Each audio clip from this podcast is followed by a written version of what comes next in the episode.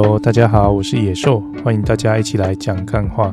今天呢是十二月十七号，现在是早上的十点四十三分。好，那不知道大家这礼拜过得好不好？哇，今天这个天气瞬间变得好冷哦。我昨天还在想说，诶，这干这这这到底冷是真的冷还是假的冷？因为你知道昨天台南这边呢、都还是二十几度的温度，然后甚至。太阳出来，你是会有点热的那种感觉哦。然后那个外套感觉都是多带的，根本都没有什么用到的机会。还刚好昨天下午又去高雄开会，高雄也是爆干热的。然后看那个天色，看那个云，就想说，哎，不是说今天会下雨，会很冷，还在带着有一点点怀疑的心情哦。那就今天刚好是我这个小女儿的运动会啊，所以早上就带她去参加那个运动会。就一出门就发现，哦，看，哎，有点 feel 呢。那可是在看车上的那个温度计啊，就发现说。其实台南这边真的，老实说啦，应该是还好才对，因为十八度，十八度真的有冷到哪里去吗？你要想以前我们在说好冷的时候，是可能十度或十一、十二度那种感觉，十八度诶，他们说好冷，我就看我们台南人真的是被太阳给宠坏了，我平常真的是热到一个不行，然后但现在十八度就呜、哦、好冷哦，我想要回房间睡觉这样。好，那不知道说我们北部的听众朋友是不是呃？过得还好吗？因为那个应该看那个冷空气的走向都是从北到南嘛，所以北部应该是首当其冲。所以今天的台北应该，如果我们十八度，以我推估，现在没查，但我猜至少也降到十二度以下吧。哦所以那个真的大家要注意一下保暖哦。这天气冷不是开玩笑。呃，尤其如果我们的听众跟我年纪差不多，那大概三四十岁哦，大家开始要出现一些那个那个心血管的什么高血压、慢性病的问题，有的话了哦，如果有的话，哦，跟我一样哦，那个贵辛苦海聊聊一位哈，那个要保护一下自己的那个身体啊，那保暖一定要做好，不然的话，这个对身体可能会有一点风险存在。然后，那这个刚好去参加我女儿运动会嘛，我觉得。不知道怎么讲诶，就我大女儿是读那种私幼，而私幼的运动会就搞得蛮盛大的。我就会因为主角就是幼儿园嘛，所以就是大概整天参加那个运动会的时辰都是在玩小朋友的活动这样子啊。而且我现在变这个小女儿，她是读公幼嘛，那读公幼的时候就发现那个公幼。因为公幼是附设在国小里面，然后他们的运动会就是跟国小一起办，那好像主角就变成反而是国小的小朋友，就变幼儿园真的很不怎么样。你知道我今天去，我们大概八点多到那边吧，那八点多到的时候，就前面在那边呃这边看一个很小的表演啊，然后等那些长官微微致辞啊，然后才轮到我们的活动，结果我们的活动二十分钟就结束了，然后就回家了。所以我才能赶过来录音。我想说，这到底意义在哪里啊？然后我女儿也没有表演，那就他们也没有表演的的行程，所以就只是玩了一个小游戏，真的很很简单的小游戏。当然是有一点参与感，可是就觉得说，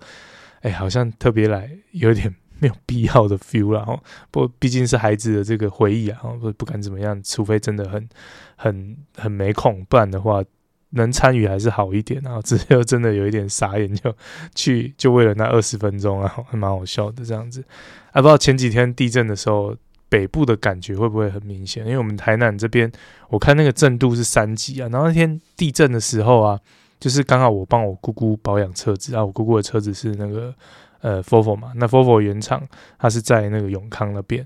那我不知道说有没有人有去过哦，那我可能比较少数啊，因为我们听众大部分是北部。总之呢，台南永康的那个佛佛原厂啊，它的那个设计蛮微妙，就是它的二楼啊，因为它可能是那种因为租来的展间嘛。哦，那住来的展间大部分就是，呃，可能都是用那种很简单的方式去盖的，所以它不会像说我们一般房子有什么非常厉害的什么耐震啊、吸音啊什么的设计。所以像他们一楼有的时候，如果是有那种呃拖吊车，哦，把那个事故车拖进来的时候，还有那个拖吊车，他们那种柴油车震动会比较大嘛，所以像他们在进出的时候，你在二楼就感觉到，看整个房子都在震动。所以那天地震的时候啊，我在二楼本来还很悠闲的在喝咖啡啊、吃面包啊，哦，享受那个免费的巴菲啊，也不是免费啦，那都含在保费里面。但总之呢，就是在那边悠哉的喝咖啡，在那边看看日剧的时候，就发现哎、怎么又在震动？哦，是哪台车又进来这样？然后就越想越不对，因为这震动也有一点太久了。然后因为一般如果是那种大车进来的震动，它就会伴随着车子的声音嘛。然后仔细一听就发现，哎、没有车子的声音呢。然后因为那个二楼它那个窗户是就是窗机明亮嘛，非常的透明，所以我们可以看过去到对面的民宅。我就发现，哎，不太对，这好像不是车子的震动，是在地震哎。然后就看过去那个那个。对面房子的民宅，它是整个窗户在那边晃动，然后啪啪啪啪啪那种感觉，就，我看有点可怕。然后这个就因为它防震就做的不是很好了嘛，所以我们就很明显感觉到那种震动的 feel。我想说，看我这时候到底是要跑还是要躲啊？还在那边想的时候，就听到一楼啊的那个黑丝袜就在那边说：“哎，地震呢，地震呢，要不要出去？”这样，然后就有其他的业务就在说：“啊，man 呐，我跟你讲，哎，底底来这比底我靠更安全。”我想说：“哎，这关键是。”正确的吗？就感觉我的直觉啦，我也没有还没有去查，在想说，如果地震的话，你在一楼不是应该能逃去空旷的地方就先逃吗？逃得逃得掉的话，然后那如果当下是地震还很严重的话，好像印象中应该是。可能躲在柱子旁，或者是那种坚固的可能桌椅下面呢。所以那在那当下，我是环顾了一下四周，看那四周没有什么坚固的柱子可以让我躲，所以唯一能躲的大概就是我面前那个桌子的下面。那就看大家都很淡定，然后想说，这我到底要躲还是不躲？躲的话好像看起来就很奇怪。啊，就但是同时又让我想到那个之前那个，哎，前阵子日本。地震的新闻吧，还是很检讨很久以前地震的文章，我有点忘记。总之，他就是在说，就那一场呃，有一个大地震里面，然后有一班小朋友，他们全部都呃存活下来了。那那一场地震好像是有一些伤亡的，可是那一班小朋友却完全没事。然后他们就在说，那个报道就在说，为什么会完全没事呢？就是这些小朋友，因为他们平常是训练有素嘛，就是都有做那个防震演习。那日本可能又特别的盯紧。所以那些小朋友一遇到地震，他们就是照 SOP 哦，该躲啊，该拿什么保护头部什么都有做。然后地震停了啊，该跑去哪里等待救援什么的，他们也都照做。所以他们是全数获得救援。我就想说，看要是我们这地震再大一点，然后房子真的是会倒塌的。看 我们这这我在那展间里面，应该里面的死伤人数会蛮严重的，因为大家都想说哦，不用出去啊，怎么样？然后也都没有要做躲避的动作等等的，反正就啊，突然就来一个地震。啊，希望大家都都没有事。好像印象中新闻也没有报报道说有什么严重的灾情然啊，这不幸中的大幸。好，那这个呢，就是这一个礼拜以来哦，非常微妙的一些天气现象。然后，那这个讲到微妙的事情哦，最近发生了另外一件让我格外感动的一个奇妙的事件哦，那就是岁末年终嘛，哈大家都会有一些聚餐，所以像我们也是哦，会跟一些地方的长官啊，有一些呃聚餐的活动。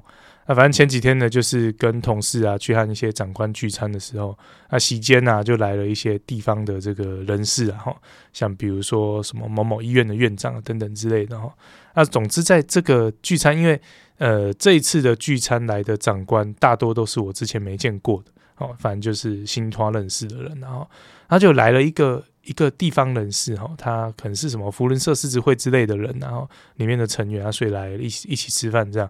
那那个人一进来的时候，就不知道为什么我的脑袋突然就有一个灵感，就觉得，哎、我突然好想搜寻我高中的老师长什么样子哦。然后我也不知道为什么我想搜寻这件事情，就突然有这个联想，然后我就在那找，可是又找不到那个相关的资料，然后就觉得越想越觉得不知道为什么会有这种感觉了。但总之就是吃一次的时候，大家聊开了嘛，我开始在那边立汉哇的西尊哦，然后就开始要交换名片啊等等，然后跟这个哦呃后面进来的这这位长官哈，在交换名片的时候看的名字就突然哎呀脑袋被拍了一下，就想起来哎这名字不就是我高中的老师吗？所以就马上问说哎某某某呃，请问一下您是不是之前有在某某学校教书过？他说对啊啊我就是那个学校教务主任呐。哦，然后就就问一问，就聊一聊，就发现说，哎，对，他以前真的当过导师，而且因为他他算是因为我们那是私立学校，然后然后他是学校里面算蛮有名的老师，也写了蛮多本的参考书这样子。然后就哦跟老师相认，就觉得很很开心啊，因为那间学校就是呃，这反正就是人生的一段故事啊。我那时候高中刚考完的时候，那就去报名那一间。某私校 A 啦，哈，那在这个私校 A 的时候，其实我一进入学的时候就就是那个眼角就结膜炎，然后因为结膜炎的关系，就变成就长期请假都没有去上课，所以变成进度就一直跟不上，那就最后就留级了这样子。那时候我不知道现在还有没有，但总之那时候就是有那个留级的制度，然后就被留级了。啊，被留级之后就当然就后来就转学了，换个学校，换个环境，重新再来这样子嘛，哈啊，所以总之呢，他就是我留级那一年读，就是那间学校读唯一一年的那一个导师。那其实印象中的导师讲话还蛮风趣的啊。那相处起来也还算融洽，这样子。哦，虽然说被留级的成绩不是很好，这样。哦，但总之呢，就就遇到这个当初的那个导师，就哇，好感动哦，怎么会有这样的缘分？但是呢，这个感动很快就被浇熄了，因为后面越聊，大家越开，就发现说，干他居然曾经干过什么国民党。呃，台南市党部的 说不主委还副主委啦，总之就是有个党职在这样子，我就发现看国民党的 啊，老死不相往来了。好了，也没有啦，其实席间也没有聊到太多政治，稍微带到就发现，哎、老师是国民党的人马这样子哦。但就发现，我、哦、看这老师很厉害呢，哎，出马没古拉丁啊，然后在那名片那个抬头哦挂的乐乐等啊，然后就。哇，真是不简单呢！这教书教到买了好几栋房子，这肯定是有过人之处了哈。不过我猜可能是因为他也写很多参考书的关系啊哈。那参考书应该也是这种版税什么的抽一抽，收入也是蛮可观的吧？啊，所以总之呢，这个蛮奇妙的缘分哦。吃个聚餐居然会遇到高中的老师，然后讲到这个岁末年终的聚餐，就想到最近也有就是有一些开会了哈。那这个有一个同业的开会。哦，那还有聚餐的哈，然后那个开会聚餐的时候就来了这个，嗯，我们台东的这个同业哈，就之前有跟大家推荐过这个，诶、议员参选人，那最后也吊车尾有选上了哈，然后就很开心呐，因为他算是就是不管理念啊还是想法各方面都还算蛮契合的啦，所以看听到他当选也很开心，然后看他本人来也特别的开心，然后跟他小聊了一下。我还特别握个手，就哦，干新科议员呢，没有摸过议员的手，来摸一下，摸一下这样子哦。啊，摸完之后就大家瞎聊嘛。啊，瞎聊之后我就发现，哎，看他其实有一点点像台东版的瓜吉，因为瓜吉那时候他要选，当然，呃，瓜吉跟他的。背景一定不一样嘛，因为瓜吉毕竟是算是网红的身份，所以本身就带有一些流量了。那要去让地方的人去认识他，就门槛相对低一点点，然后，但说低一点点也没低到哪里去，因为其实你要打陆战，要让地方的人认识你，也不是那么容易的一件事。但总之就是我这个同业啊，他当然就事业有成，然后也不是说。是那种就真的完全没钱，当然你说跟大财团比起来，或许又差了一点，但总之就是事业有成。所以他一开始哦，他就是有编列这个要打选战的预算，然后他就说，就是说，呃，我印象中他是这样跟我说啦，就是说他如果要选上，稳稳的选上，大概要呃，不知道说一千票还是三千票，好，然后我有点忘记这两个数字的组合，总之就如果是一千票的话，然后一票好像。呃，如果用买的话，然后反正就某个地方要买是买得到。然后他说，如果用买的话，一票可能三千块吧。哈，啊说，但他也不买票嘛，所以他就是说，哦，那如果人家本来要买票的钱，那我就不如就拿来打选战，好好打个干净的选战，这样，所以他就编了一个三百万的预算。就他实际打选战之后，就发现说，哎，其实他就是认真打选战起来哦，你做一些广告的用品啊，挂一些扛棒啊什么的，好像实际上也花没那么多钱啊。然后到最后都是靠一些路战啊，可能送送游览车啊，或者去市场握个手啊。然后我不知道他有没有像那个吴一农这样子做什么街头宣讲了，这我就不清楚。但总之呢，就是他到最后他花一花，他说他才花一百多万而已。他说一百多万，那最后就就顺利吊车尾选上了哈，他就觉得蛮开心的。然后就听听，哎，我也不要说听他在讲。总之呢，我做梦梦到，然后我不是听他讲的，我做梦梦到的，就是说呃，某东部某议员呐哈，要选议员的人啊，因为他可能有更高的这个诶目标哦，所以他是个选议员呢，是请这个全公司之力啊，因为他好像背后是有财团的。那据说，哦，砸在选战上的钱，哦，选一个议员的钱，哈，呃，砸了数千万啊。那最后有没有选上，我也忘记问了。但总之就发现说，哎，干，你要想一想，议员一年的薪水才多少钱？就算给你选上好了，你也顶多当四年嘛。我记得瓜吉好像分享过吧，其实真正议员拿得到的钱，就是了不起就就一两百万吧，哈。那这是议员的薪水嘛？可能加一些出席费什么的。啊，你这个这个钱一两百万给你当四年好不好？就算你两百万好了。给你当四年也才八百万，然后你要花数千万去选一个议员，怎么想都不划算嘛。然后虽然说他说这个人是未来要剑指这个呃不知道县长还是市长，然后就觉得说哇，这个真的诶合吗？这不知道我怎么想都想不透了。然后就就觉得说真的是选举这个东西啊，那没有接触到不知道，就觉得说。资源落差也太大吧？你看，一个花一百多万在做，一个花几千万在做的，这规模肯定差很多啊。那背后的这个哦团队的这规模大小也一定也差很多。我觉得哇，真的是到底政治这门槛是高是低哦？真的是还蛮迷的哦。但凡就哎，真的亲眼见到一个选上的议员，然后摸到他的手，开心呐哦，就觉得哎不错。这东部虽然说本来是一片蓝天嘛哈。那为这个蓝天的地方多添几根绿草，也是蛮不错的事情。然后，那就希望东部可以因为这样能够变得更好了啊！所以这是最近哦遇到的事情，觉得蛮开心的，跟大家分享。那最后分享个算有趣的事情吧，哦，就是 这算有趣吗？我不知道，其实想一想还蛮可怕的。反正就是算这个特斯拉鬼故事啊，就是前几天啊，前阵子然后就开那个特斯拉在。小老板哈去打球这样，那在他回来的时候啊，我们就在车上瞎聊嘛。那瞎聊的时候，他就聊说：“哎呀，那这特斯拉有几种颜色啊？”然后我就说：“哎，印象中好像有什么，黑色啊、白色啊、蓝色、红色等等的啊。”就稍微瞎聊了这个话题。就这话题聊完的时候啊，就突然听到了一声“对哦”，然后就想说：“哎哎哎，谁在对？是谁在对？” 我这这瞬间两个人就安静，你知道吗？就呃，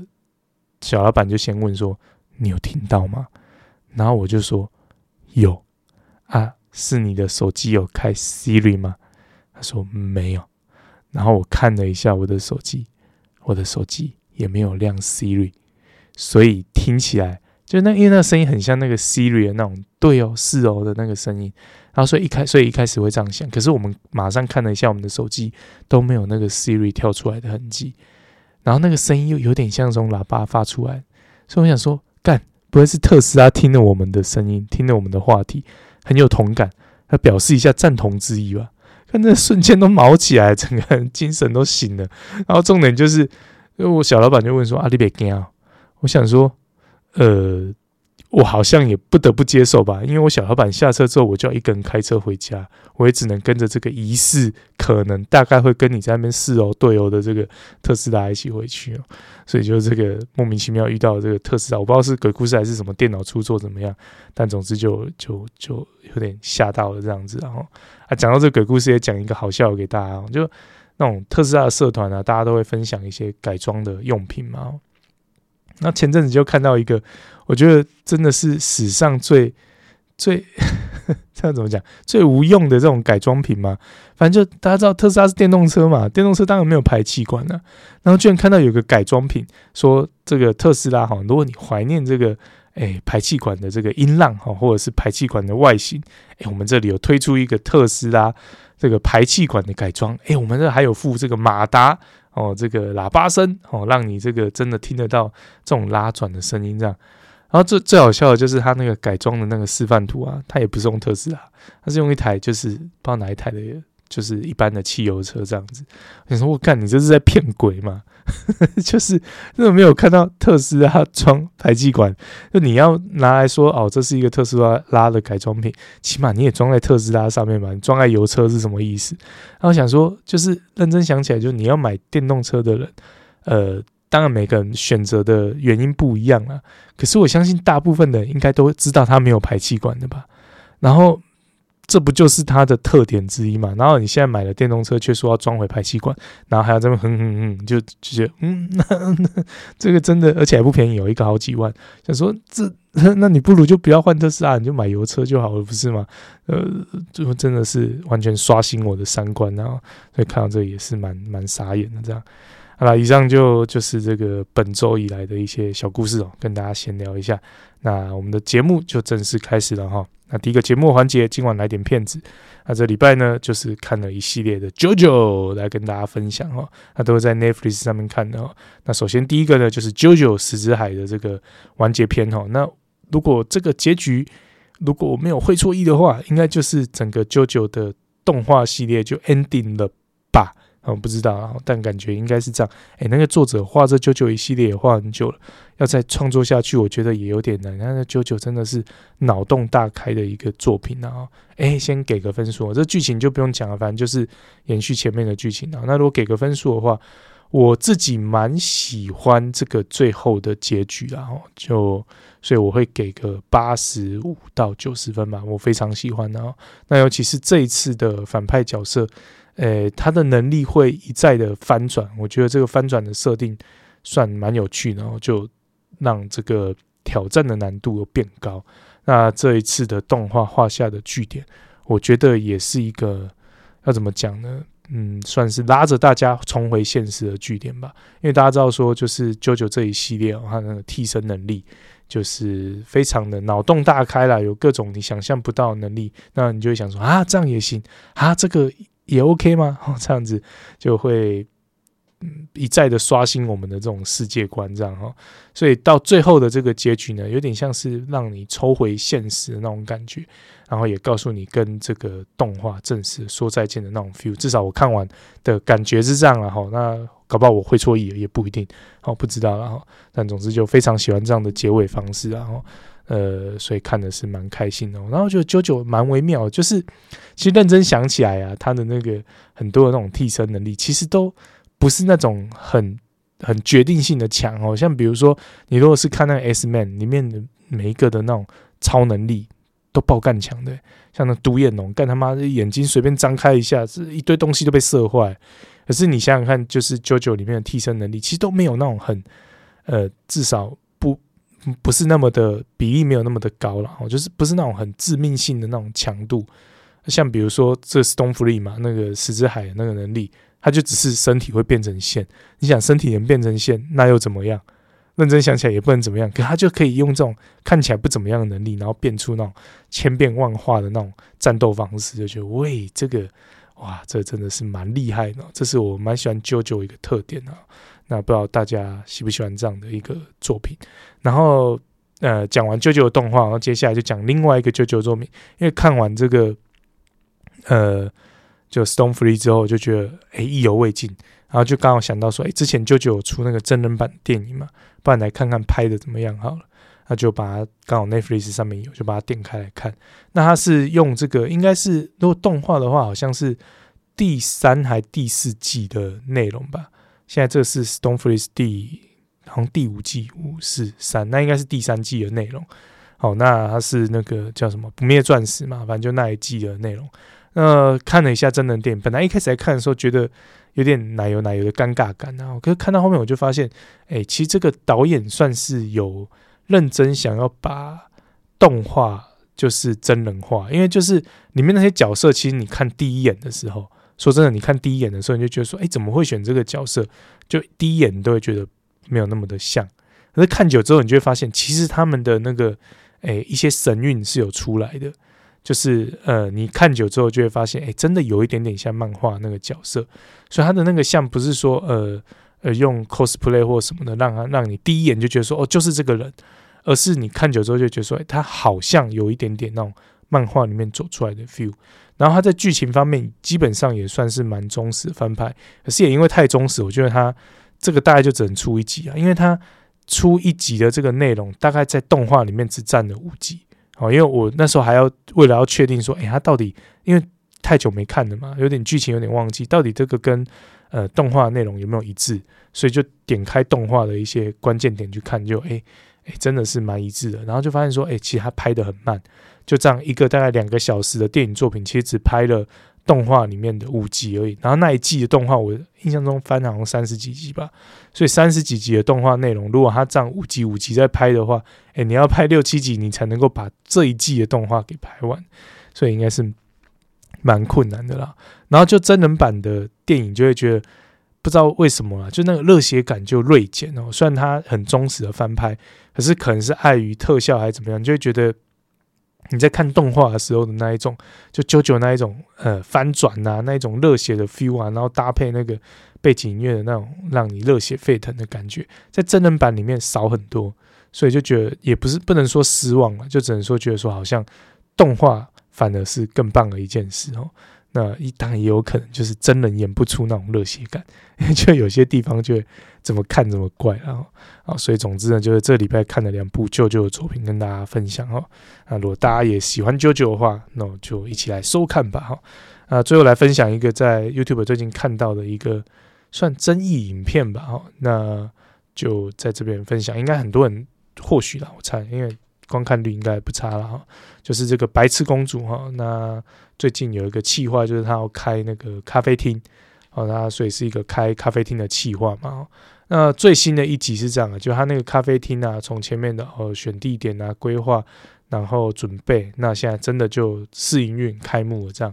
就在开幕的那个影片里面，呃，这边就算会爆雷了，所以如果你还没看过那个影片，那不想被爆雷的话，可能跳个几分钟吧。呃，总之就是在那个影片里面呢，他呃有拍到一段，就是说有人来，也不是闹事，然后就来沟通一些事情。好，那来沟通事情的人呢是这个呃他开店地点的地主。那以白痴公主在影片里面的说法是说，地主来表示说不租了这样子啊，所以这个白痴公主就必须要再另寻他处来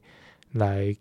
继续这个计划哈，就。我不知道他是真的想要开一个很永久的店还是怎么样，不晓得啦哈。总之他就是有这样子的一个内容。那在这内容出现之后呢，这地主还有上 D 卡哦发表了一些声明啊。但总之简而言之就是说，呃，他们其实并没有租给白痴公主哦，就是他他们只有跟，因为那个地点本来就是一个咖啡厅，所以是这个咖啡厅之前的老板跟他们签约，所以。也感觉可能，如果地主说的没错的话，那有点像是白痴公主并没有直接跟地主签约，而是跟这个咖啡厅的老板签约，所以有一点点像是二房东的概念。呃，所以这个当然地主就会关切嘛，因为或许我不知道他合约有没有注明说不能当二二房东，然后那他也说明说他并不是要违约，说直接说啊不租了不租了把他们赶走这样，只是说因为租期可能快到了，所以他们是来表明说哦租期到了他就不续租这样子，然后。大概是这样的一个事件，然后那其实也不能说是一个很负面的事件，因为要怎么说呢？就白痴公主也没有要至至少我看影片的意思没有说呃要吵架或恶意带风向什么的。当然有一些字词说起来，呃或许会有一点误会，因为白痴公主的影片是直接说不租了，哦，那地主是说他不是说直接说不租，而是租约到了就不续租这样子哦，所以我觉得就是很。合理的一件事嘛，哈，那所以就大概是这样一个影片。那为什么会会提这件这个这件事情呢？那其实就是我在看他这一系列的企划的时候，我一直都搞不懂他这是到底是要认真的还是随便搞搞的，就觉得说好像看起来白痴公主并没有那么的呃投入这一个企划里面，然后就觉得有一点点像在玩票性质，然后没有很认真在做。我感觉很灵魂的事情，像比如说，呃，可能餐点的制作或咖啡的制作等等的，都是有人在做。然后像外场，就即便相较之下不用那么多专业知识的外场，好像白痴公主也并没有真的，呃，很很做好这个角色的担当，因为就感觉就是很很怎么讲啊，这加狼嘞狼嘞加狼嘞狼嘞，然后但是又是推他出来当招牌这样子。然后我就搞不太清楚这个气化的灵魂哦，就不知道啦。就在看的时候，就会觉得有点满头雾水，就看不出他的认真跟投入这样。然后，所以就不知道他后面还会不会继继续进行下去哦。啊，希望可以继续进行下去，因为还是有一些有趣的内容点可以看。然后，只是说你如果是要看那种很呃艰辛的创业过程，好像在这个影片是比较感受不到的哦。好，那所以以上呢是本周的今晚来点片子哦。那接下来我们就进到下一个节目的环节——政治相谈室。那首先一样是关心一下世界的脉动。呃，那本周呢，我们就把重点哦，世界上离我们最近、对我们也最不好的国家上面哈，中国啊。那首先第一个呢，一定要关心的就是中国的疫情哈。那其实说实在，就我们现在已经走过这一段啊，算是共存之路的前。中段的吧，我们现在剩尾声的嘛，因为现在就只剩室内口罩开放，大概基本上就没有什么还要还要防的这件事了嘛，哈，那所以呢，就对我们来说算是应该是比较能接受这个病毒跟我们一起生活的这种这种社会了。好，至少我的感觉是这样。好，那中国那边呢，就继我们上周跟大家提的这个白纸革命之后呢，本来还在担心说，诶，会不会中国又祭出更高压的手段去打压这些声音？就没想到，诶，这次真的是跌破大家眼镜。然后本来想说会不会，呃，还拖一阵子哦，就到最后没有诶，这件事情居然就这样莫名其妙的，呃，让人民的声音就实现了。哦，大家说啊，不要封控哦，要要生活怎么样的话，好就不封控，他就真的不封控了。本来一开始还想说，诶，什么健康码那些的，会不会还继续要求？哦，那根据这个一些消息的来源，哦，呃，就发现说，其实真的是越来越松绑，只是说有些地方有些公司可能是呃为了自己的这个健康卫生的管理等等的，还是有一些呃防疫的措施在。哦，只是就大方向来说，中国就真的是不管了。就他这个不管，就真的是不管了。他就是说，就是啊，核酸检测掉啊，什么风控都撤掉，然后就造成的就变成说是好，你不不管哦，不管就就就不管了嘛。就没想到不管之后，就真的疫情就爆发开来了。那这疫情会爆发开来，其实也算符合世界的预期啊。哈，呃，因为大家可以想象嘛，你在中国那边，它的疫苗。就是只能打中国什么科兴啊、国药那一些呃灭活的疫苗嘛，所以在这种疫苗的保护力相较没有那么好的成效之下，你就可以想象得到，就是感染的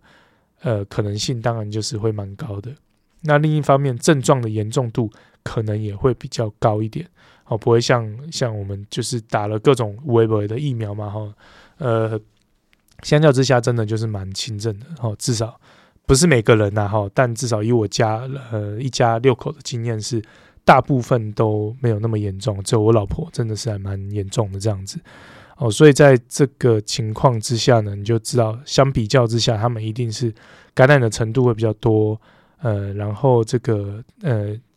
症状的严重度可能也会比较多。那他们因为一不管之后就真的不管了，那不管之下就变成说他们整个人民就大乱嘛。哦，那大乱的情况就是像比如说有看到一些呃医疗崩坏的情形哦，整个医院就排满了人，塞满了人这样。那这些退烧止痛的药物也被一扫而空啊。哦，那甚至有发生说什么那个诶烧尸体的的那个焚化炉真的烧不完哦。之前不是都常在传那种假讯息，因为之前是台湾我们这边。呃，确诊数比较高嘛，吼，然后就会有一些假新闻说什么啊，哪里的尸体烧不完，然后遍地都是尸体。那当然，我们生活在这片土地，我们这地方小小的，一看就知道不是这么一回事嘛，吼。那就现在中国那边也真的传出了烧不完的一个情况，那是真的烧不完哦，因为就发现说，哎，路边排了一台又一台的这种大车，然后那大车看起来就很像在载棺材哦。那这个一路排排排排到这个是这个。算焚化厂的里面吧，哦，所以就发现说，诶，这中国的疫情现在正在走向一阵非常严重的阵痛期啊，哈。哎，我说真的啦，这应该不是一件坏事，因为你只要熬过去之后，后面就会顺很多。因为像我们不就是这样子嘛，哈，之前这个哦慢慢共存开放的时候，不是有一段时间也是，呃。确诊数很高嘛，然后那时候就是也是大家都很害怕，就觉得说，哎，这个病啊怎么办？我发烧了，我可能是，然后会很严重，怎么样？就都往医院跑啊。哦，然后尤其那时候又呃还没有用快筛来取代 PCR 的时候，真的是呃我们也是忙乱的好一阵子啊。哈，不过这基本上大部分的台湾人还算理性啊，所以没有出什么大乱子。那中国那边现在看起来好像也还好哈，只是说真的是蛮严重的这样。那就希望他们赶快熬过去了，因为他们只要熬过去，然后真的也都开的话，这应该就是最后一块，不能说净土啊，最后一块在那边封封控的地方嘛。吼，所以他们如果也整个都呃解算，就是解封了，真正的物理上的解封的话，应该会让我们这个世界可以顺利点嘛。吼，大家知道说俄乌战争已经够烦了，那中国又是这个世界的工厂，然后世界很多供应链、物流什么的都卡在这边。哦，我想，呃，他们不好，其实对世界也不是一件好事的哈。那就希望他们赶快，呃走出疫情，哈，让这个世界可以恢复比较正常的脚步，了哈。好，那接下来呢，就是要讲这个中国呢对我们没有那么好的事情了哈。虽然我们是希望他走出疫情，那这个是基于我们是一个呃非常有人道的人哈，但基本上他还是一个坏邻居的哈。到底有多坏呢？我们来看看哈。那就是他现在开始呢，对台湾的产品呢有诸多的这个呃进入销呃禁止书中的这个销售的策略了哈政策。哦，像台湾的这个九十九点九帕这个水产品呢，都被禁止哦，书中了哈。然后接下来呢，又有很多的这个呃台湾的产品呢，都被以这种注册资料不完备的这个理由被禁止哈。那所以就被发现说，哎，我们现在被中国禁止进口的这些啊、呃，不管是水产品、农产品、食品啊、呃，或者是一些、呃、酒精啊、软性饮料等等的。哎，仔细一看就会发现，说这个都是 ECFA 里面，呃，这个就是海峡两岸经济合作架构协议里面的哦，提早降低关税的一些项目。哦，那当然这个事情就引起一些轩然大波嘛，因为大家知道说，我们对中国这个市场基本上还算是相对依赖，所以在这样被禁的情况下，或多或少啦，有些民众就会担心说，哎，这样会不会对我们的呃经济啊，然后让我们的一些产业受到一些。比较严重的伤害这样子，然后，所以呢，大家就开始去检讨这件事情。那就有人发现说，其实这个呃，中国的一些哦注册等等的这种要求的事项呢，是在很早之前就已经公布的。那就有人说，诶，这个公布之后，到底我们的政府有没有去辅导我们的这些呃？厂商哦，来去及时做这种因应这样，然后那就有人说啊，台湾的政府无作为哦，因为他们就举例说，你看日本那边哦，一公布之后呢，这个他们马上就立法，让这个政府机关呢可以呃提供产业一些必要的协助，那算是蛮积极的这样子，然后那可能也是害怕说，诶，如果中国这边不能销售的话，那或许对。对这个国内的厂商会有一些伤害，这样，然后那就说，哎，我们台湾好像没有这么做。的确啦，我们也没有特别立法说，哦，要这个专责机关来积极的协助处理。哦，可是这个呃，政府被攻击之后，当然也会有一些回应嘛。哦，他们就说，其实他们也是有辅助厂商，哦，那就是。都会电话询问他们说有没有需要，然后啊，当然说相较日本来说，可能这个积极度是比较不够。可是你要说啊、呃，政府完全没有做事，好像也不是这么一回事。然后那当然也有厂商抱怨，然后就说啊，对啦，政府是有打电话来，可是好像也有点一问三不知。然后因为就变成说哦，好，那我的确需要协助，那可能问这个问那个，那政府也没有办法给出一个非常明确或正确的答案这样子。然后那。不过呢，这个认真说起来啊，就是大家要知道说，中国是一个算人治的社会了哈。就即便说他说是一些啊，可能是啊，这补件啊，补一补就好了这样哦。可是呢，不见得你要补件他就一定会接受，因为像呃，政府这边也提出说，其实中国那里对我们是有一点不公平的打压哦。像比如说他的这些注册的申请。哦，我们这边只能用纸本，可是除了我们以外的国家，大多都是可以用线上。所以大家要知道，说你用纸本的往来哦，你要在那边靠邮寄，在那边空运、海运运来运去，基本上效率是很慢的哦。所以第一个，我们在效率上就输输人哦。然后第二个就是期限上，我们也比较短啊，因为像呃，我们的期限好像就是到这个月吧哈。那其他各国的期限呢，是到明年的，好像六月还是九月，我忘记了。但总之呢，就至少比我们多了半年以上的时间，然后，所以这个呃，就变成说制度上本来就也不是那么的公平哦。虽然说呃，会有些人觉得说政府没做事，可是相较之下，对我们并不是那么的。友好了哈，那尤其是像好，即便今天说好你资本，那我就给你资本，好，然后你要问什么，我都尽量去给你答这样子，哦，可是事实上这个在审核的也不是 AI 嘛，这是人在审核，所以今天这个人呢，如果被下达了一个命令说，哎，你就百般刁难，不要让他过，哦，那当然就很容易不过。虽然说我们厂商还是有一些有申请过的啦。那这申请过的呢，就是有被采访嘛？那他的说法是蛮轻描淡写，他说啊，没有，我就是照着填而已啊。所以就有些人说啊，其实就就大家知道说，有些台湾的厂商哦，赚中国钱，easy money 赚习惯了，就比较有一点尿性哦。就人家要你填这个呃申论题哦，结果你把它当选择题在填，哦，那当然就有可能不会过。那事实上是不是这样子就不晓得了，因为有些呃也是有认真作答，可是好像也没有获得好的回应。然后，那其实根据这一次的政府这边的说法，哦，也说其实很多的厂商他们到最后就是。呃，放弃中国市场哦，因为早在之前就说要申请嘛，所以有些大大厂商他们也有一些什么 ISO 等等的国际认证，当然申请这个对他们来说也不是一件难事，因为他们本来就在做欧美线的嘛，所以你要做这个，呃，你要说明说你有符合 ISO 啊等等的，并不是一件很困难的事情。他们发现，在填的时候，就是哦，像有一些是食品的产品哦，那在填报的时候被发现说，诶，这个要求有一点点奇怪。因为他不是只有问你的原料是什么，他问你的比例是什么，然后问得非常的详细，甚至会问到说，哎，你这个呃，你的厂房的机器用的是什么？哦，当然美其名说是品管嘛，可是对这些厂商来说，这个可能就会有一点点呃，就是配方泄露的疑虑哦。所以像义美啊，还有一个什么嘉德凤梨酥，像这些呃，算深耕台湾的这种食品厂哦，食品业者，他们就觉得说啊，那。如果是这样，我怕我的配方被你学走的话，那不然我就放弃你这个市场。反正也不是只有中国一个地方可以做嘛，做生意这样子嘛，所以就他们就直接放弃了。然后就有这个事情被爆出来之后，诶，这个像这个嘉德凤梨酥莫名其妙。他就只是说啊，我就不想申请了，这样也不行吗？就你的一个台湾的厂商，然后说我不想做中国的生意，因为他要我的配方，所以我就不做了啊，那就在台湾卖就好了嘛。啊，如果其他的国家想要来买，啊，你就来台湾这边下单就好了。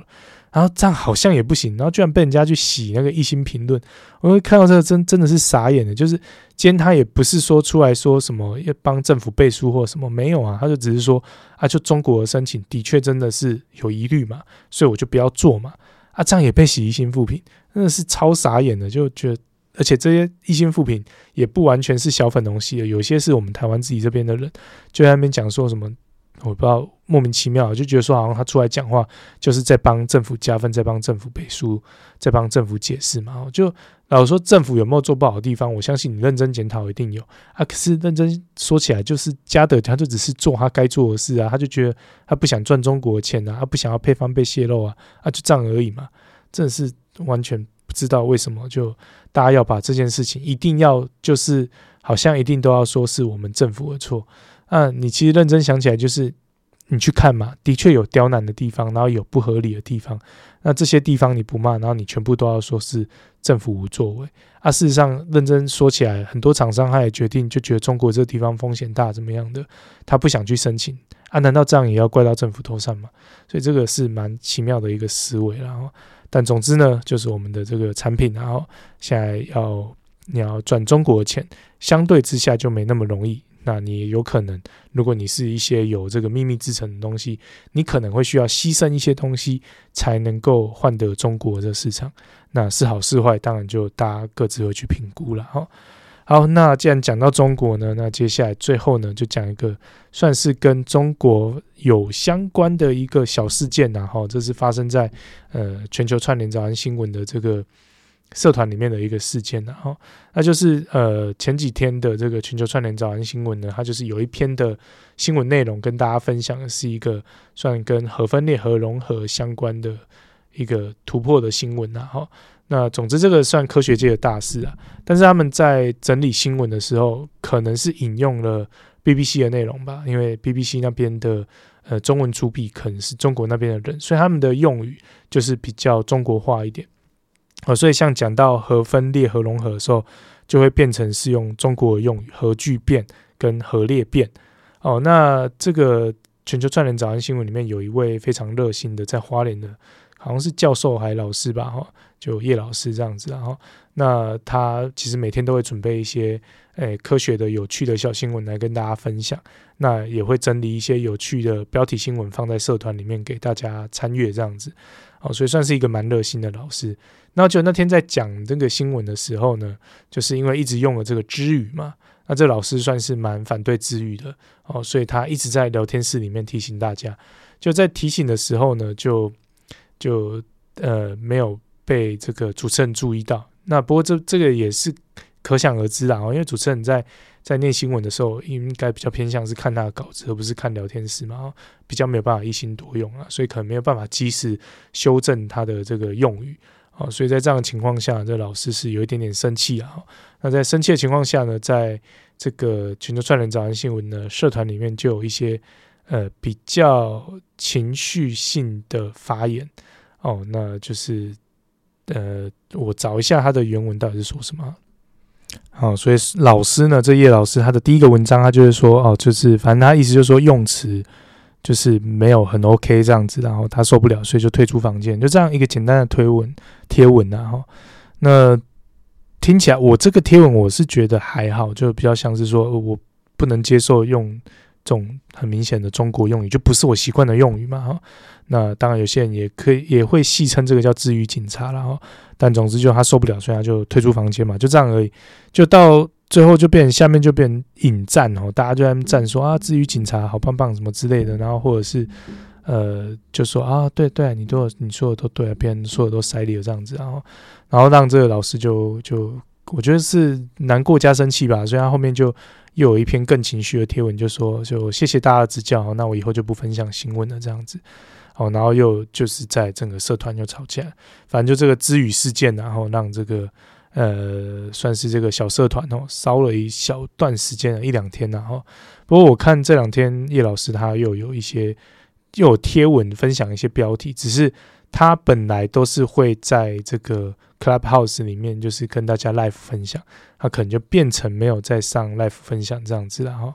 呃，有点可惜哦，因为叶老师他的分享内容，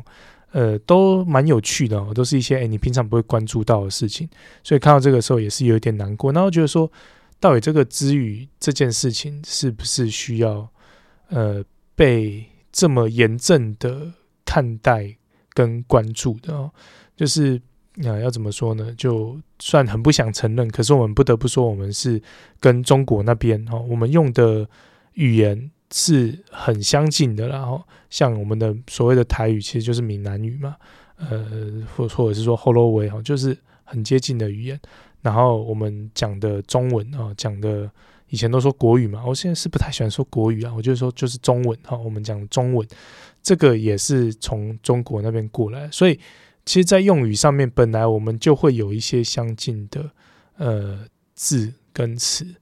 那你要百分之百的说哦，不会用到呃他们在用的字跟词，其实是蛮困难的。尤其是大家也知道说，它相对来说是个大国哦，所以今天如果说有一些呃英翻中的产品哦，那可能很多都会优先是用中国那边的用语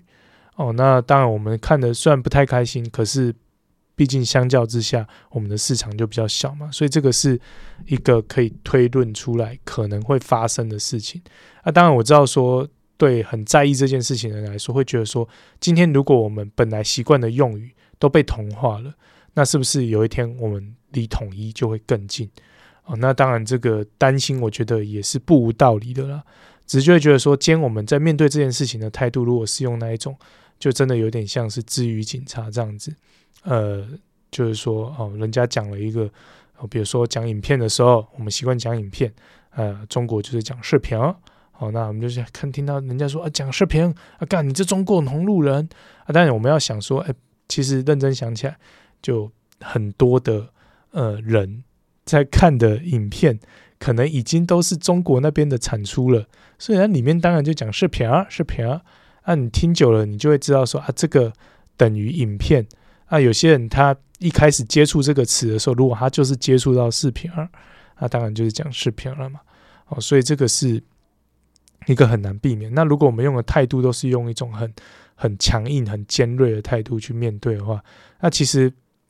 我会觉得很容易引起反感啊。有一些人他就是比较没有那么的，我们要怎么说呢？就没有那么的讨厌中国嘛，所以他就会觉得说啊，我就是习惯讲这个词啊，那。那你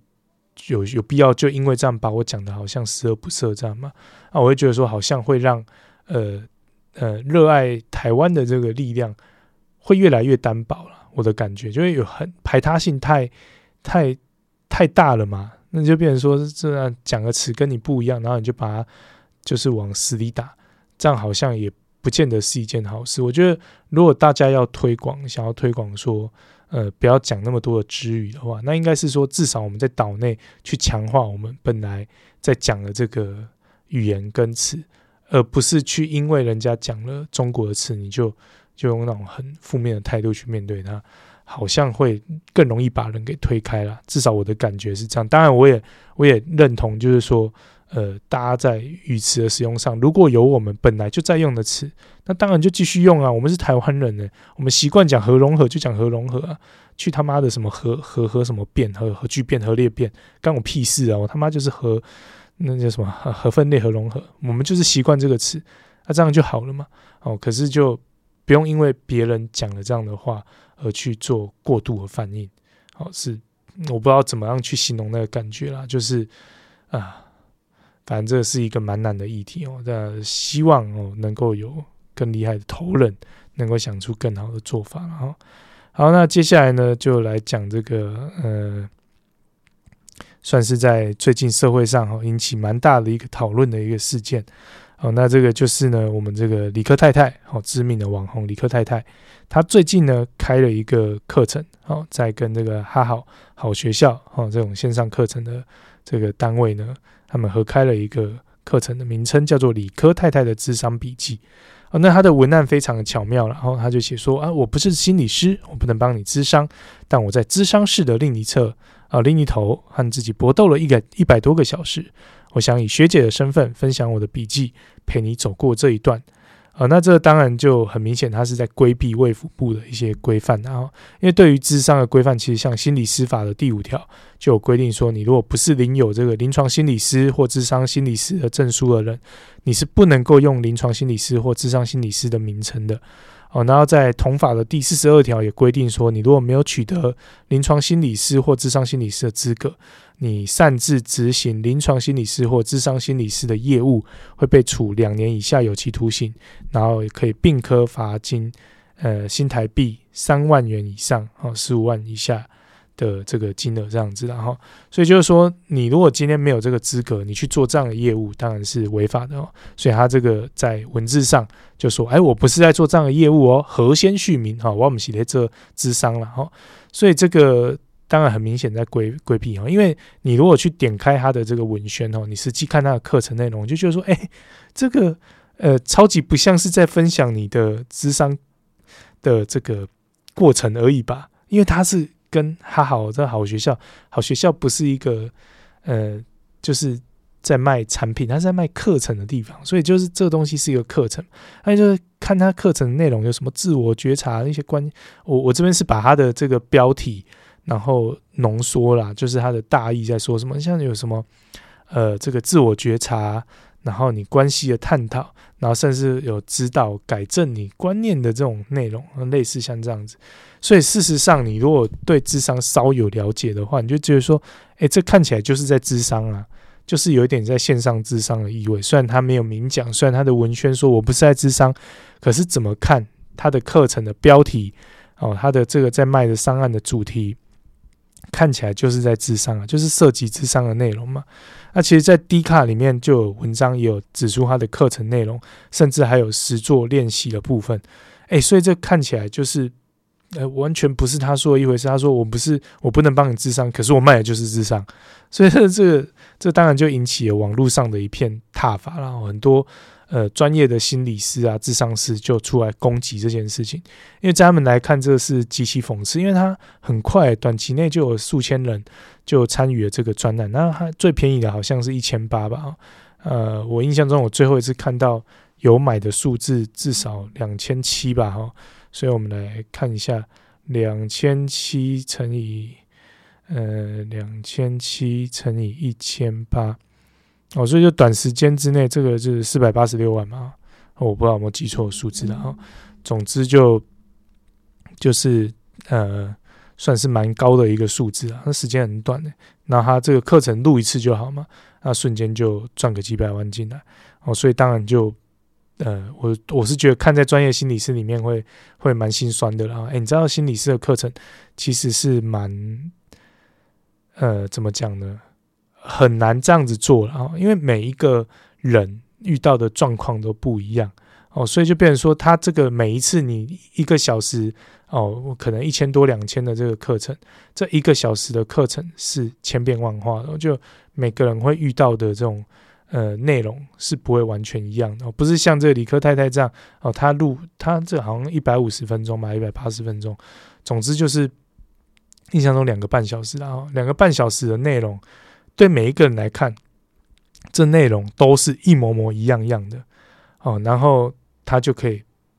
赚进比这些心理师还要多的钱，那个看的真的是，呃，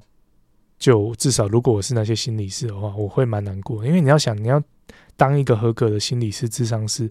没有那么容易。你的基本学历你一定要念到硕士毕业，所以你一定要产出一篇论文，然后不是毕业你就可以考心理师哦。你毕业之后，你还要先去实习，所以你要找到单位愿意收你，让你实习。好，然后实习完。之后不是实习完你就是一个心理师了，是实习完之后你还要参加国家考试，考试合格才会是一个合格的心理师。然后你今天要去开业要去接这些人的时候，你是要慢慢累积这些经验的。所以这个真的是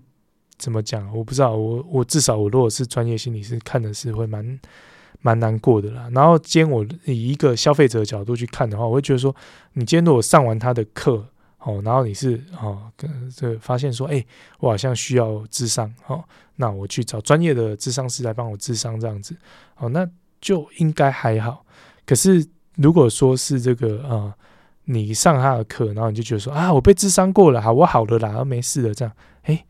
这样好像怪怪的哈、哦，就觉得，因为相较之下，他不是那么专业的人嘛，那这课程千篇一律，那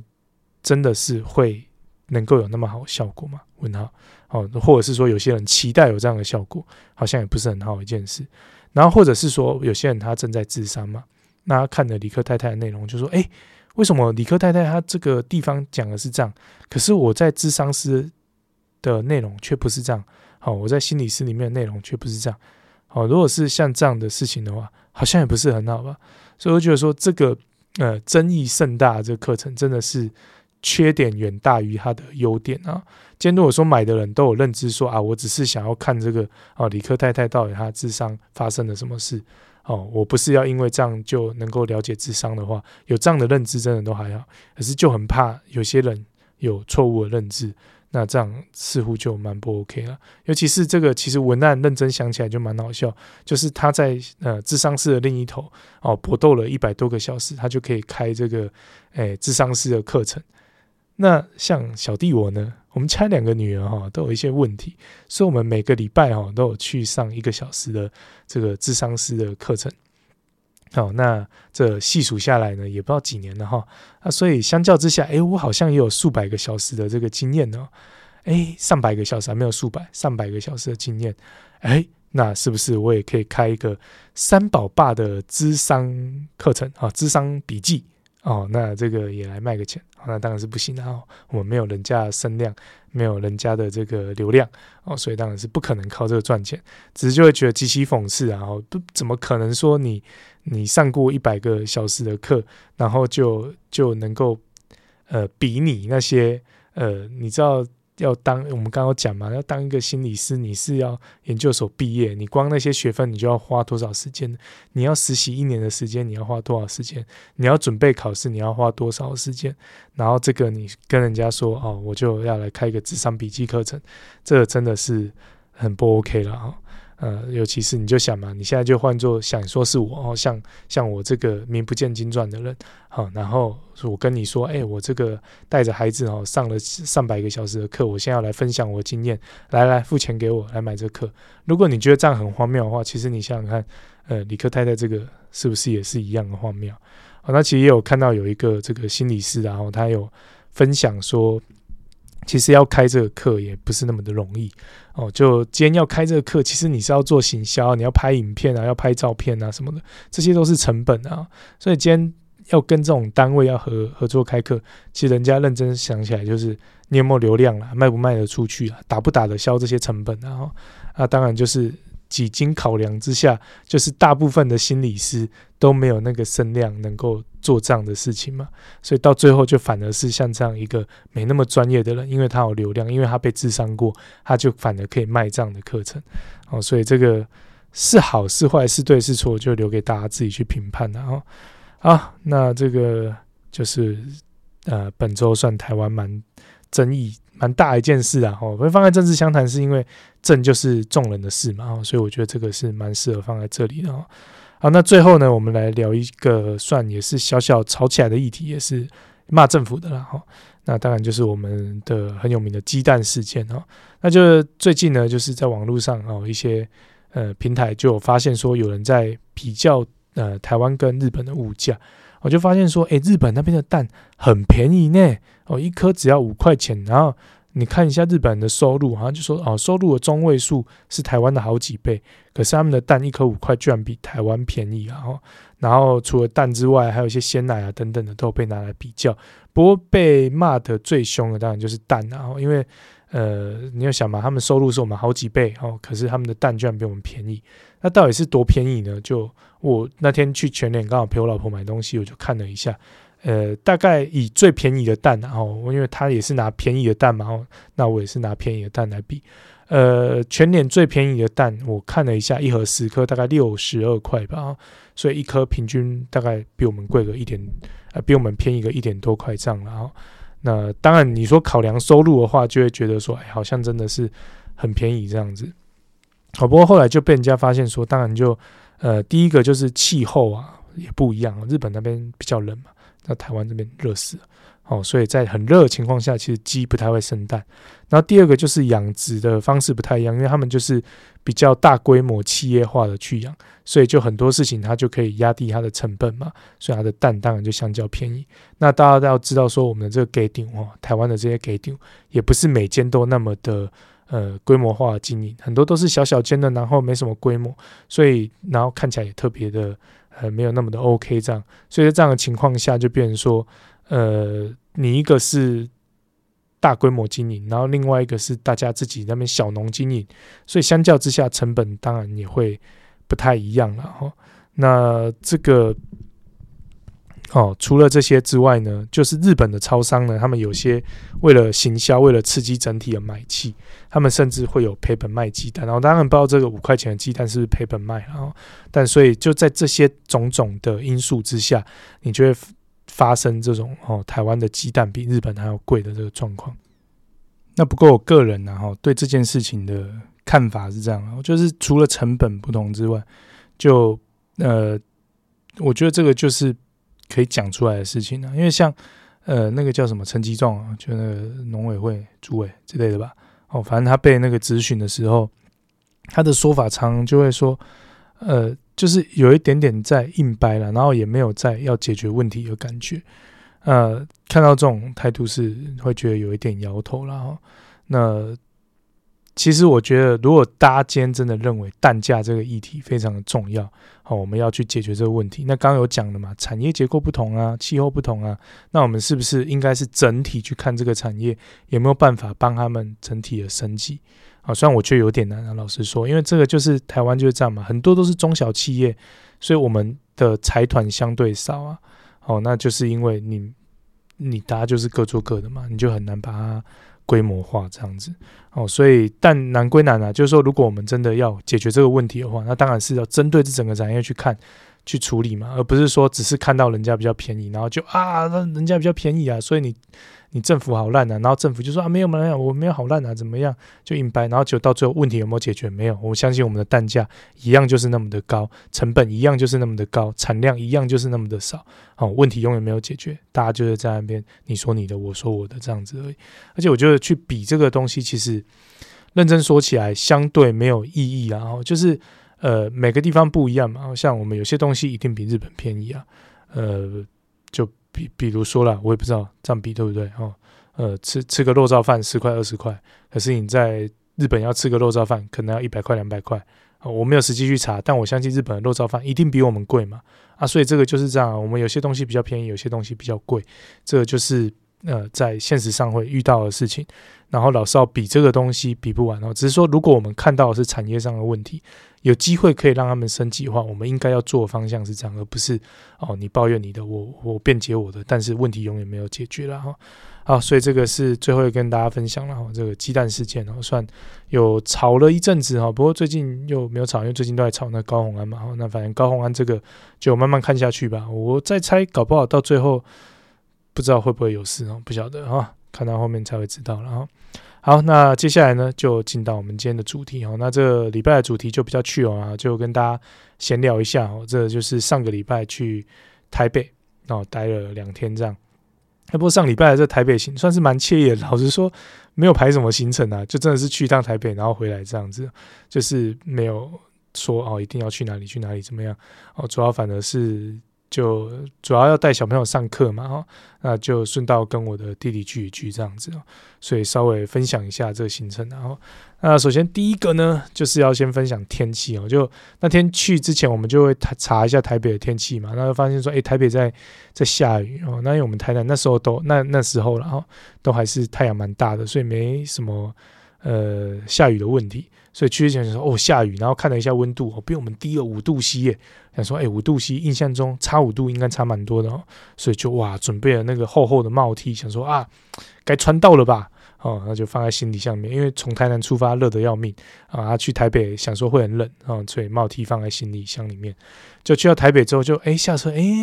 是啦，是比台湾凉了一点，台比台南凉了一点，可是好像也没有到爆干冷的哦。啊，就发现是我穿去了短袖，然后加个防风外套，好像就差不多可以了哦。那虽然说下雨，不过我觉得相较之下，我们还算蛮幸运的。就是我听我弟弟说了，在我们去的前面几天，那个雨是算下的蛮大的哦。然后我们去到台北的时候，不知道是不是我们把太阳带过去哦，带了一点阳气哦。然后去到台北的时候，就那个雨就变小很多。所以我们在台北的那两天，虽然还是有遇到一些绵绵细雨，可是基本上就是那种呃，你大概穿个防水的外套啊，把帽子拉上就可以撑过去的那种雨啊。所以这个是第一个让我想。意想不到，然后我本来想说会很冷，就我那个帽 T 就是放在行李箱，然后再带回来，这样根本就没有穿到的机会。然后，哎，反正今天才穿到，今天台南真的是有点感觉了哈。好，那那天呢，就我们主要是要去上课嘛。那到底上什么课呢？也跟大家分享一下。我觉得这课算是蛮有意义，也蛮有趣。虽然我没有进去，但是我老婆事后跟我分享啊，我觉得还蛮不错哈。那是上一位蛮有名的老师，然后他叫庄典亮老师。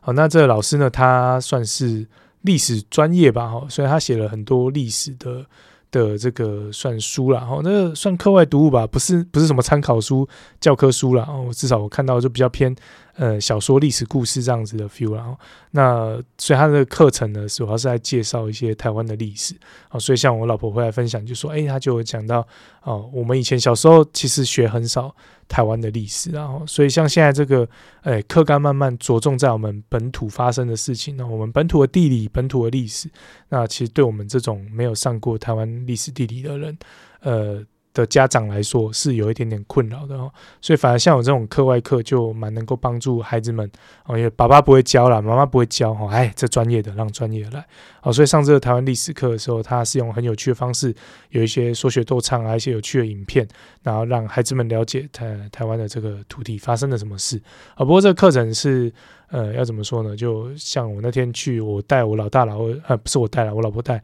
我们老大老二去上。那、老大就还好，因为老大中年级嘛，哦，他也开始有学到一些相关的课程，所以他比较能够连接，那也比较听得懂老师要讲什么。那、像我老二在那边就好像很无聊，哦，所以他因为有买那个老师的书了，所以他反而是在那边看书，呵 呵不是在上课，有点浪费钱啊。所以这个大概中年级以上的孩子。就蛮适合去上啊，所以如果大家也跟我一样有这种困扰啊，没有学过台湾史，那想让孩子多了解一点台湾史的话，这个庄老师的课可以去上一下，然后呃是算蛮有趣的哦。像讲说什么台湾什么三大事变，哎，其实或多或少听过，可是就你也想不到是哪三大事变。像他讲其中一个是什么阿波翁，然后还有一个什么林爽文哦，那呃应该还有一个我忘记了，但我老婆。有跟我分享了，反正就是你听他这样上过，你就会有印象啊。他的上的方式也会让你可以记得住这样哈，不是像真的不是在上课，比较像是在玩课这样子的 feel 啦哦。啊，不过那个他上课地点哦是在那个台北体育馆哦，那在里面的视听教室。刚刚台北体育馆好迷哦，我不知道为什么我在里面找好久，因为我们一开始去到那边，我们当然这因为我们对台北不熟啦，所以我们去到那边的时候，我们从捷运站出来嘛，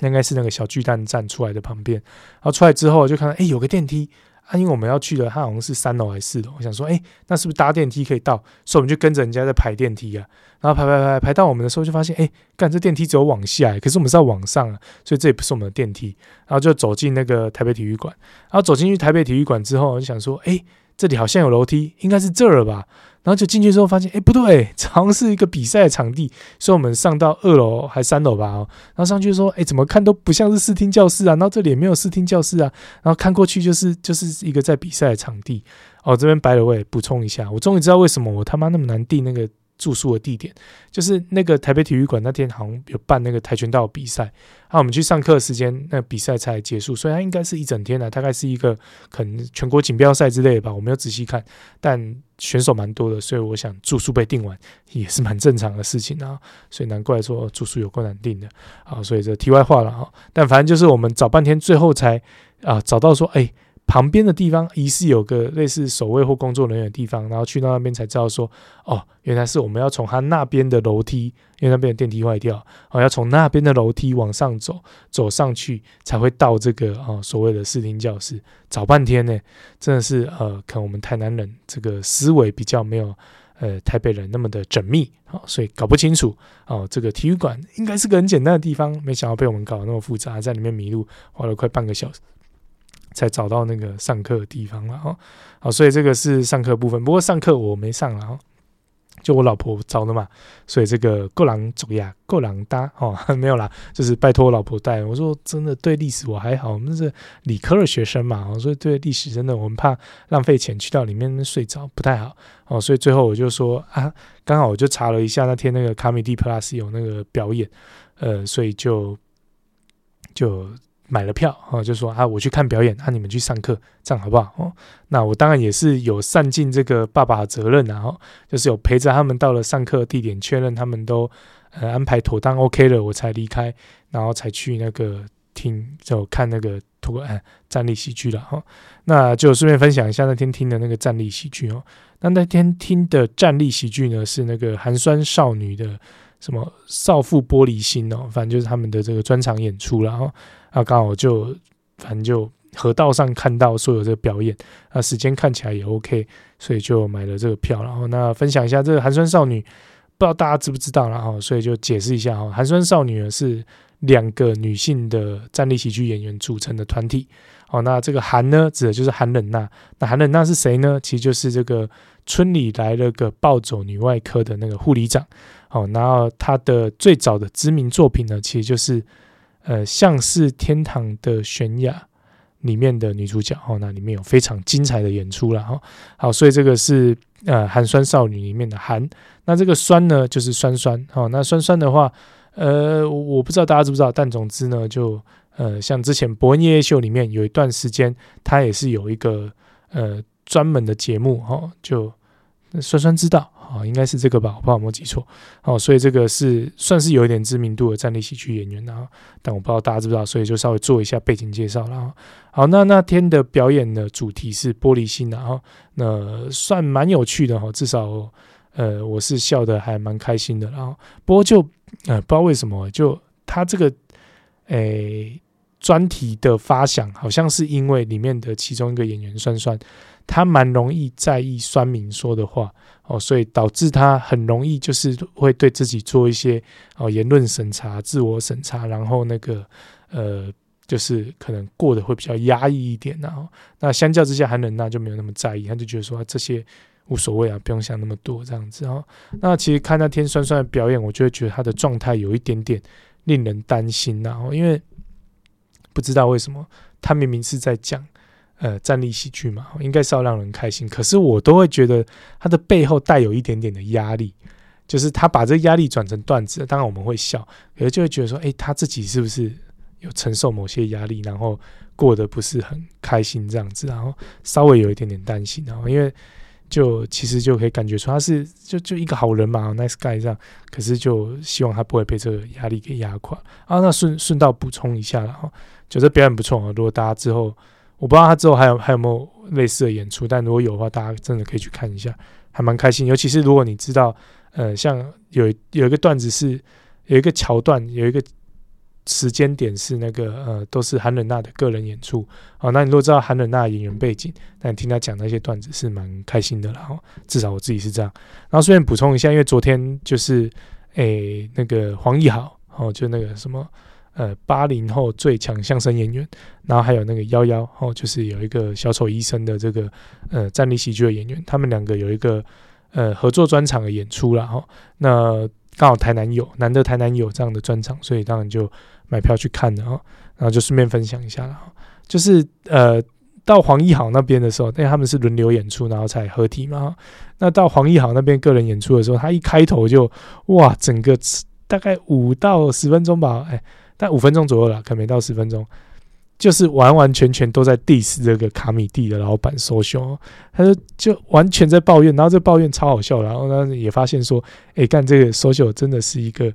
呃，如果你要当一个生意的伙伴的话，可能要慎选啊。就看到他跟他合作的那个方式啊，就会觉得哇，能接受的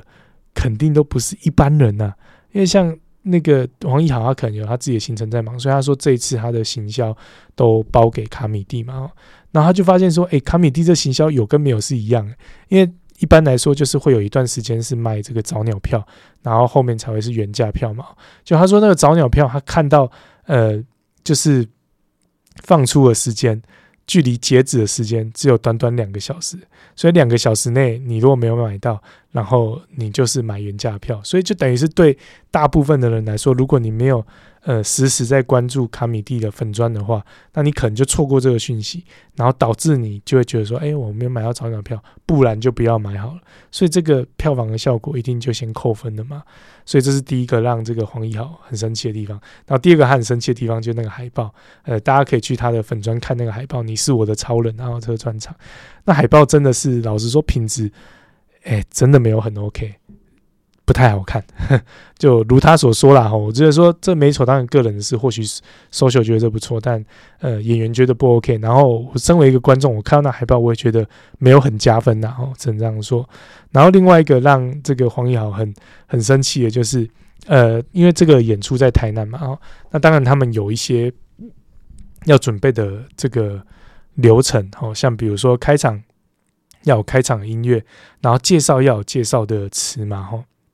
那这个东西他们都是要预先准备好的。结果这个以这个黄义豪的说法是说，诶，他去到那边的时候才发现说啊，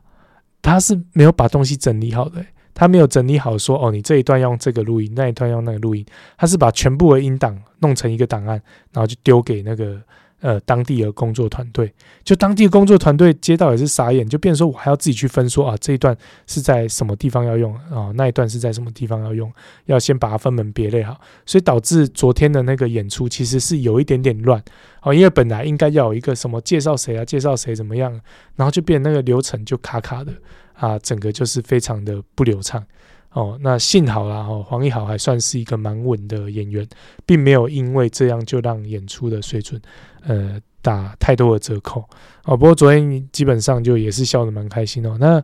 呃，我觉得黄义豪已经是有一个一定水准的呃站立喜剧演员了，所以基本上他的专场去看都不会失望。哦，呃，但不过因为他昨天的内容都是之前。他 open m i 有讲过，所以我觉得比较对我来说比较像复习，所以那个笑的没那么开怀哦。但如果你没听过 open m i 直接听的话，应该是会蛮开心的了哈。所以就顺道分享哦，纯刚好也去看了一个站立喜剧，难得台南有了，支持一下，蛮不错的啊。好，那这个呃，我看完站立喜剧，我老婆呃陪孩子上完课之后，我们回到饭店，就因为我们其实没有吃晚餐，然后就午餐晚餐一起吃。那就肚子有点饿嘛，那就出去吃宵夜啊。那个宵夜那天我有分享在粉丝团，大家如果有兴趣的话，可以去粉丝团看那个食物照。呃，基本上还蛮好吃的。我们那天是吃一个在我们饭店附近的那个呃算居酒屋嘛，哦叫立场串烧夜市。好，那这一间店相较上一次，我们上次去听那呃去看那个走钟奖嘛，哦然后住那个大安森林公园。好，相较住大安森林公园那一次那个糟透了的宵夜哦，这次这个宵夜就有水准之上，然后但这个价位也是蛮台北的，然后就像比如说一个牛肉串，呃，我记得我们这边可能五十左右吧，哈。那到台北那边就变九十哦，所以多了快一倍的价格，呃之类的哦。大就反正大部分的东西都至少贵上个几十块，然后那所以消费下来也是蛮惊人的。但至少品质是不差哦，所以大家如果是要来个居酒屋喝点小酒啊，吃个烧烤的话，这间店还算 OK 了哦。呃，所以推荐给大家。好，那接下来呢就。讲到说我们是住宿附近吃的嘛，那我们这次住的地方呢，我觉得算诶、有一个蛮就是蛮不错的体验，然后所以也分享一下，因为我那时候其实已经是订到新会议了，随便订，然后那就觉得说啊能睡觉就好，哦，所以我也没有细究它的配备有什么，就住进去之后发现就是麻雀虽小，五脏超俱全。哦，到底是什么地方呢？它是那个算连锁集团吧？这个天阁酒店啊，Tango。呃，那我们住的这个应该是复兴北店吧？好像复兴北路上面。然后，那这个，哎，要怎么说呢？我要先说这个房间虽小这件事啊。就其实我那时候订的时候，我想说，哎，我们这次走两大两小，好像应该睡得下吧？因为它那个拍照技巧很好了，让你觉得那个床应该是个 king size 的吧？结果呢，我去到这个饭店之后呢，入住看到床的时候就啊，这么小，比我家还小。我家是 queen size 的啊，就是比一般的床稍微再加大。哦，那他那个床看起来应该就是一般的床哦，所以是两个人睡刚刚好，三个人睡有点挤，四个人睡睡不下哦，所以到最后我们是把旁边有一个呃稍微有一点点长度的椅子，然后推来靠床。那就轮流 睡在一个地方哦，让我们这个四个人，呃，没有轮流啊。其实是我太太比较辛苦，因为她就是那天说她很累，然后她就躺在那上面，她就睡着。她说没关系，我睡这里就好。所以她是睡得比较委屈一点。然后到最后是她半夜被冷醒，然后说：“不然你来来，你睡睡一下，挤一下好像还可以啊。”所以反正就是最后就是挤在那个超小的床上这样子。好，那所以这个是房间真的是蛮小，哎、欸，可是它到底配备有多齐全呢？齐全到我觉得说，哎、欸，你已经太多余了吧？你知道它里面有什么吗？它里面我先讲一个最屌的，它有洗脱烘，哎，我想我们一般住饭店不是那个，就是你要洗衣服都是去那个公用的洗衣机洗嘛，哈，那当然我们是没有要洗衣服，不过看到那个就觉得，我干，居然把空间拿来放这个，你可不可以考虑不要放那个，然后床给我大一点的，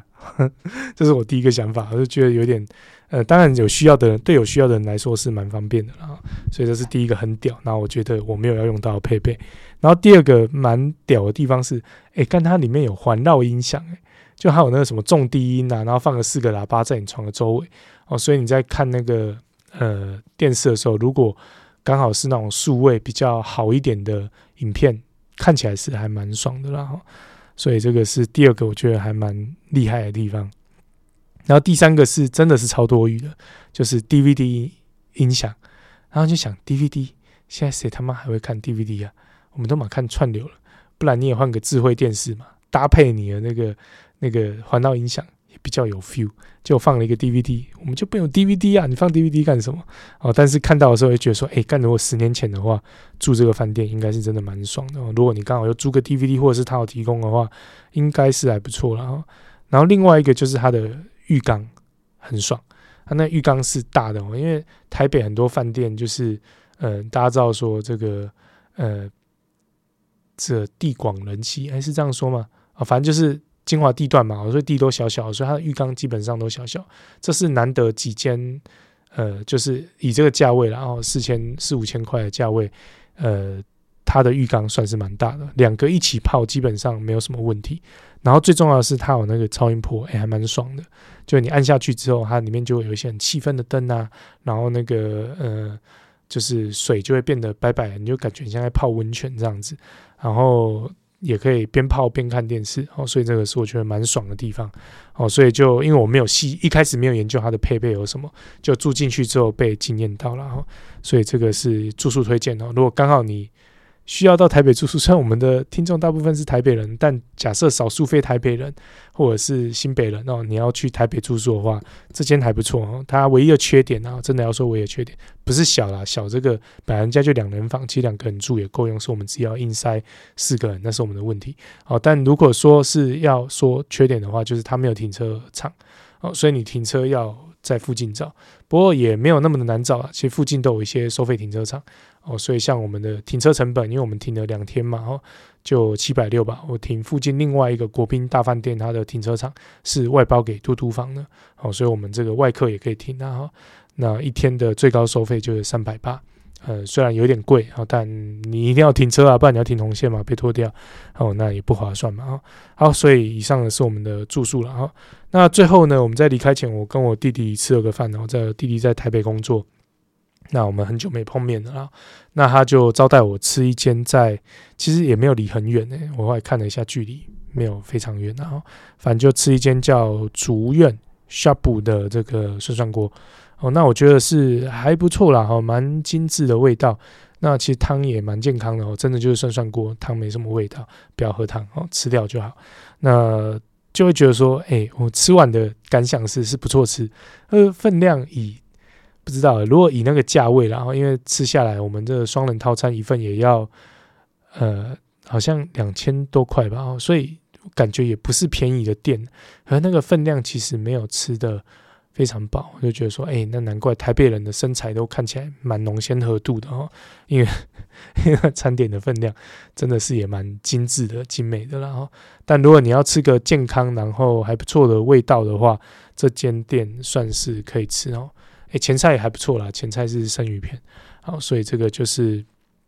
我们这一次哈非常惬意的台北行，其实也没有真的没有排什么行程，你听我在分享就知道，蛮松散的哦。但这一次的台北行倒是让我蛮舒服的，因为没有排什么行程嘛。然后呃，去到饭店之后，出门就是靠走路跟捷运，就觉得说这样呃，可能也因为下雨，然后路上的人相较之下没有那么多，就觉得这种惬意的台北街头。感觉也是蛮舒服的哦，没有那么的有压力。因为之前去台北，可能刚好住在闹区，然后没有下雨，路上人就比较多，就觉得啊，干好有压力，好有压力。就这一次这样，像去那个卡米蒂俱乐部也是走路嘛，然后这个搭捷运什么的，都会觉得哎，都还 OK，蛮舒服的这样。哦，所以不同的台北有不同的风貌。然后，那这当然是以一个怂怂的台南人的角度来跟大家分享。我们台北的听众，哦，不要觉得我们。小贵真卡怂，然后我们当然是呃没办法，就是生活在台南嘛，哦，那我们也是蛮羡慕台北这样一个都会区的生活，挺不错的啦哈。好，那节目到这边也差不多进入尾声了哈。那尾声的地方呢，也是送一首歌曲给大家。那今天送的这个歌曲呢，是也是一首老歌了哈。我们已经老人了哈，那就分享老歌。那是动力火车很久以前的一首歌，叫《风光明媚》。那为什么会送这首歌给大家呢？就是。我要去台北之前的时候，我们台南真的是，哎、太阳超级大呢。然后去到台北的时候，就是阴雨绵绵。虽然是说我已经说我算蛮幸运的，没有没有遇到下大雨，然后可是就觉得说，干我为什么要从一个风光明媚的地方，嗯、呃，跑去一个阴雨绵绵的地方？当然，现在我们台南也是有点阴雨绵绵的。不过如果气象预告没有错的话，下个礼拜就又恢复放晴的天气了哈。所以送这首歌给大家，因为我们很多听众朋友都是北部人，好，我们。招商了哈，跟大家分享一下哈，我们的台南真的是天气非常的好，太阳非常的大，你走在街头，你就会觉得你这整个人身上的那个湿气哦都被太阳给蒸发掉了，所以用这首《风光明媚》送给我们的听众朋友，那呃鼓励大家，欢迎大家来我们台南好好的玩一下。好，享受我们台南的美食。台南的美食绝对都是让你饱饱饱的哈，不会让你吃不饱了哈。好，那以上呢就是我们今天的节目。好，那到这边就准备要告一个段落了哈。那如果喜欢我们节目的话呢，欢迎到 Apple Podcast 给我们五星评价。如果有想要跟我们讨论下杠的事情，随时欢迎私讯我们讲干话粉丝团，或者是加入我们一起讲干话的社团，跟大家一起拉迪赛。啊，如果听到这边呢，觉得小弟的声音状况不是很好，想请我喝一杯饮料，呃，欢迎透过赞助连结，请我喝一杯咖啡。今天的干话呢，就跟大家聊到这边了哈，谢谢大家的收听，一样祝福大家未来的每一天都能够平安、健康、喜乐。那也希望这个 哎不好的天气赶快滚蛋，好，这个还我阳光，我冷了两一天，我就受不了了啊！我觉得还是稍微清凉一点，其实就